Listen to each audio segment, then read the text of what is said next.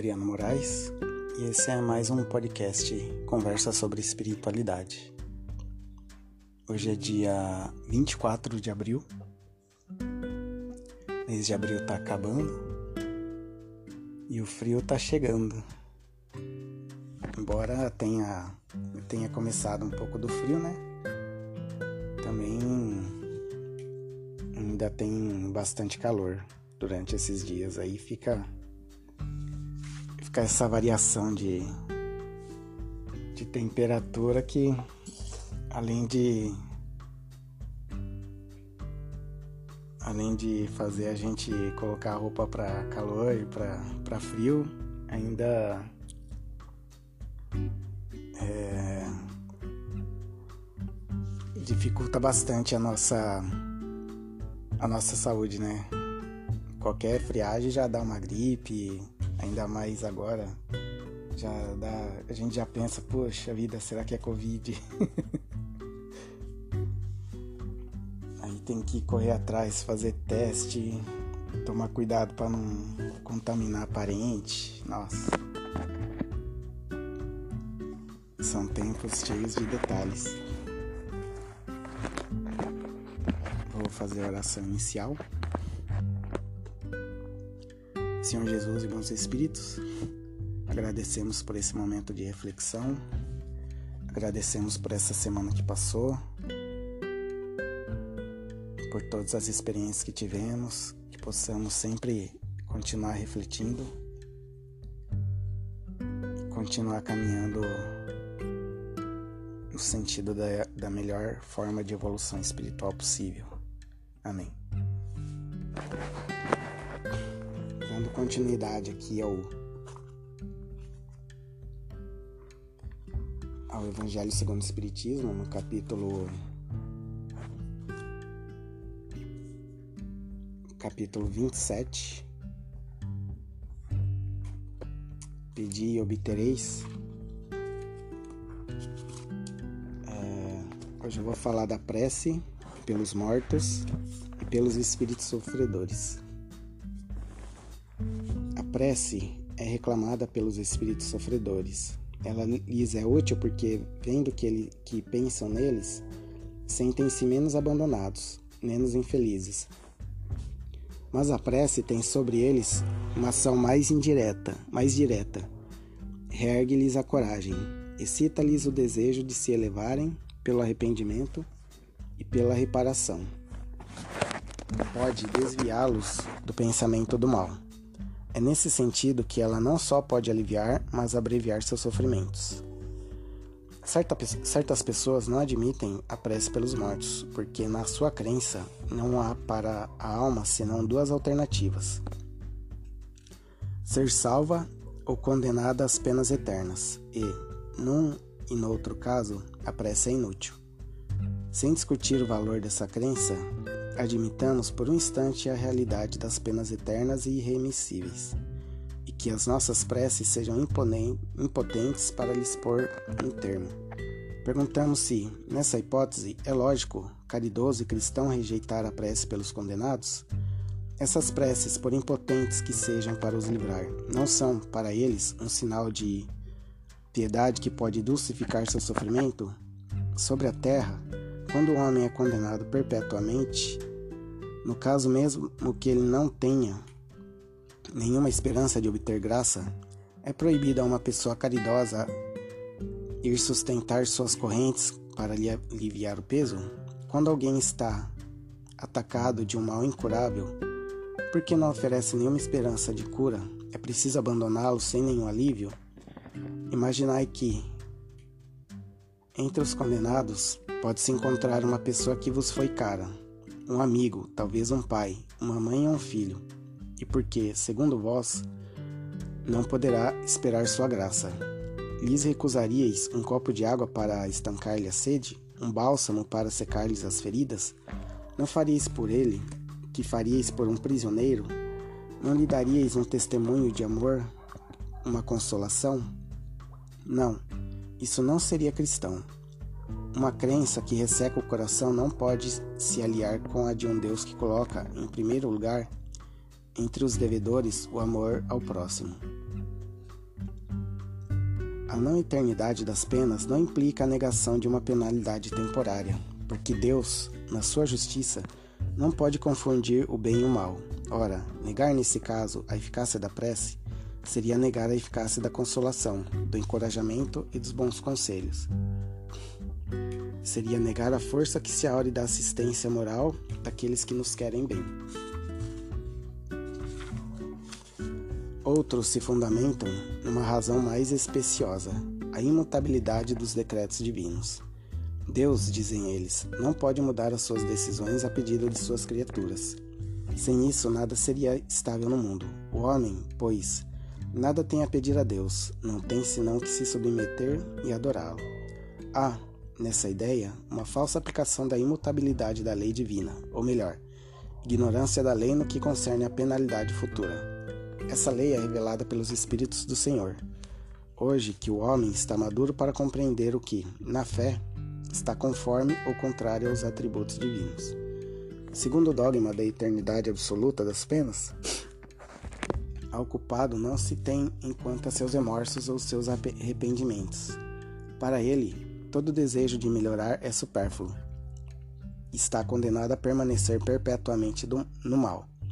Se está condenado por um tempo determinado, a pena cessará quando esse tempo tiver expirado. Mas quem diz que, então, terá mudado para melhores sentimentos? Quem diz que, a exemplo de muitos condenados na terra, na sua saída da prisão, não será tão mal quanto antes? No primeiro caso, seria manter na dor do castigo o homem que retornou ao, que retornou ao bem. No segundo, agraciar aquele que permaneceu culpado. A lei de Deus é mais previdente que essa, sempre justa, equitativa e misericordiosa. Não fixa nenhuma duração à pena, qualquer que seja. Ela se resume assim: O homem suporta sempre a consequência das suas faltas. Não há uma só infração à lei de Deus que não tenha punição. A severidade do castigo é proporcional à gravidade da falta. Para qualquer falta é indeterminada e está subordinado ao arrependimento do culpado e seu retorno ao bem. A pena dura tanto quanto a obstinação no mal. Seria perpétua se a obstinação fosse perpétua. De curta duração se o arrependimento chega logo. Desde que o culpado clame por misericórdia, Deus o ouve e lhe envia esperança. Mas o simples remorso do mal não basta, pois é preciso a reparação. Por isso, o culpado é submetido a novas provas nas quais pode, por sua vontade, fazer o bem em reparação ao mal que fez. O homem é, assim, constantemente o árbitro de sua própria sorte, podendo abreviar seu suplício ou prolongá-lo indefinidamente. Sua felicidade ou sua infelicidade dependem da sua vontade de fazer o bem. Tal é a lei, lei imutável e conforme a bondade e a justiça de Deus. O espírito culpado e infeliz pode, assim, sempre salvar-se a si mesmo. A lei de Deus lhe diz em que condições pode fazê-lo. Frequentemente, o que lhe falta é a vontade, a força, a coragem. Se por nossas preces nós lhe inspiramos essa vontade, se o sustentamos e encorajamos, se por nossos conselhos nós lhe damos as luzes que lhe faltam, ao invés de solicitar a Deus, a derrogação da sua lei. Nos tornamos instrumentos para a execução da sua lei de amor e de caridade, na qual ele sempre nos permite, assim, participar dando nós mesmos uma prova de caridade.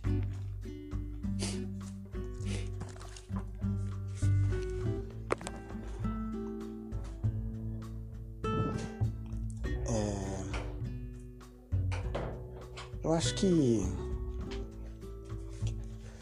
toda toda oração, todo incentivo, toda todo bom pensamento é bom. É, não são palavras vazias, são são uma externação do, do sentimento, do, de bons sentimentos. E desejar o bem, torcer, porque é aquilo, né? Quando, quando alguém ofende a gente, a gente não se sente mal. quando alguém torce contra, quando alguém xinga a gente, a oração é o efeito contrário. É... Ou é alguém tentando nos fazer sentir melhor, ou é a gente mesmo tentando fazer alguém se sentir melhor.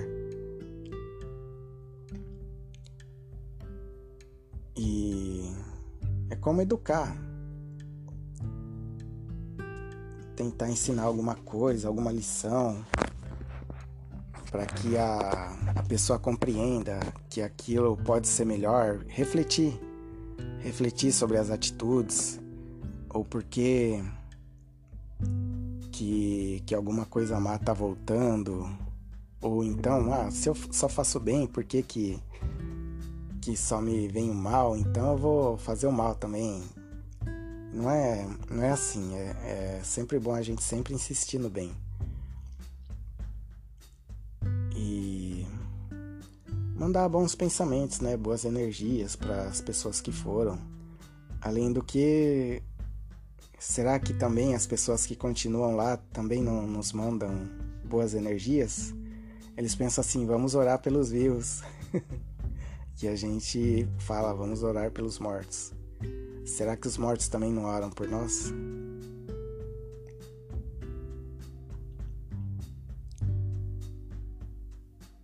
Então, é, é sempre bom manter essa, essa disciplina de ter bons pensamentos, de, é, de tentar ensinar, de porque a gente é, é, sempre é muito mais comum ter um pensamento de se uma pessoa é, fez o outro sofrer, uma pessoa criminosa, ela tem que sofrer pelo crime que ela cometeu. E quanto mais sofrimento, melhor, parece, né? É que nem a, aquele filme A Espera de um Milagre, que o. É, o. A personagem lá que tá condenada à morte, né? É, injustamente, é, as pessoas, os familiares da vítima poderiam, podiam assistir a, a execução. E aí tem comentários das pessoas falando: ele já está sofrendo, ele já está sofrendo. É como se se satisfazesse, né? Mas o, o mundo dá voltas. Acreditando ou não que, que a gente volta, que os papéis se invertem, o mundo dá voltas.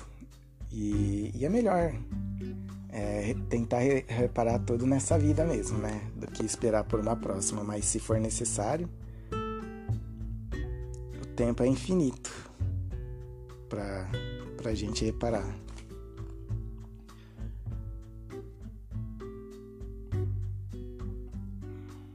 Quanto menos, quanto mais rápido a gente se tocar, né?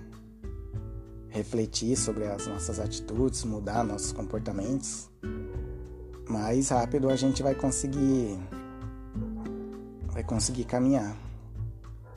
Mas cada um no seu tempo, cada um no seu tempo. Não dá não dá para amarrar alguém que a gente gosta na cintura e e tentar puxar, mesmo porque a gente não tem como ter certeza se é aquilo que ela, ela precisa mesmo. Como passar, é, prestar vestibular, né? Às vezes a gente presta, ah, eu vou tentar, vou ver como que é. Vou tentar a sorte. Mas sem conhecer a estrutura da prova, as, as matérias, sem no mínimo ter dado uma lida, é, ver como que é o esquema da redação, o que, que poderia cair, a gente vai meio que.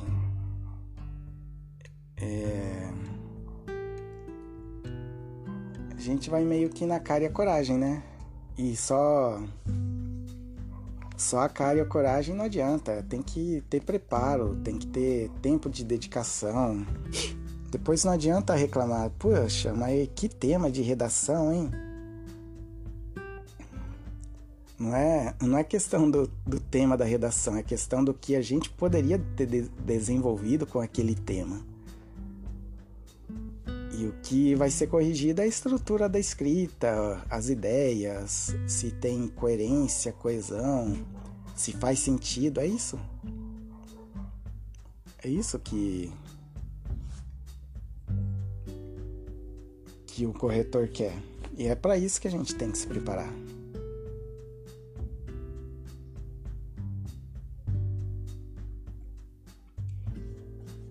É, hoje, na oração final, eu vou ler uma mensagem aqui, depois, depois da oração, e vou encerrar o, o, o Evangelho no Lar. É, de, é um texto de, de uma pessoa que é meu conhecido, uma pessoa conhecida minha que tá com câncer, é, tem, a pessoa tem menos de, de 30 anos. Acho que teve câncer com uns 25 e tá lutando tudo bravamente, mas esses, é, esses dias eu vi uma mensagem dessa pessoa e parece que as forças estão acabando, parece que a esperança está acabando, não sei se os médicos disseram que não, não há muito, muita chance de, de recuperação. Então parece meio que é um tom de despedida. E é, é triste. Nossa, é triste ver a, a pessoa perdendo as esperanças assim. E não que, que a gente sabe que todo mundo vai morrer, mas a gente não sabe se hoje, amanhã ou daqui 50 anos. Não que isso diminua a dor dela, dessa pessoa, mas pela experiência dela, a, uma esperança que ela dá, né? A reflexão dela sobre a própria vida. Aí eu vou ler, vou ler essa passagem, esse, esse texto dela para encerrar. vou fazer a oração final. Senhor Jesus e bons espíritos, agradecemos por esse momento de reflexão, que essas ideias, esses pensamentos possam nos ajudar durante essa semana. Queria pedir para o Senhor que continue abençoando nossa saúde, nossa família, nossos amigos, colegas de trabalho, nosso trabalho, nossos estudos possamos ter uma boa semana. Pai nosso que estais no céu, santificado seja o vosso nome. Venha a nós o vosso reino. Seja feita a vossa vontade, assim na terra como no céu. Pão nosso de cada dia nos dai hoje. Perdoai as nossas ofensas, assim como nós perdoamos a quem nos tem ofendido. Não os deixeis cair em tentação, mas livrai-nos do mal. Amém. Gostaria de chegar aqui e dar as melhores notícias do mundo para vocês. Gostaria de estar pensando qual seria o próximo passo acadêmico que estaria dando. Estava em dúvida entre residência, doutorado ou tentar de vez físio, que eu queria há algum tempo. Especialização. Setembro do ano passado eu soube que teria pouco tempo. Mas pensem comigo, quanto é pouco? Estou acabando de descobrir que pouco é praticamente nada perto de tudo que eu queria ter visto, feito e vivido.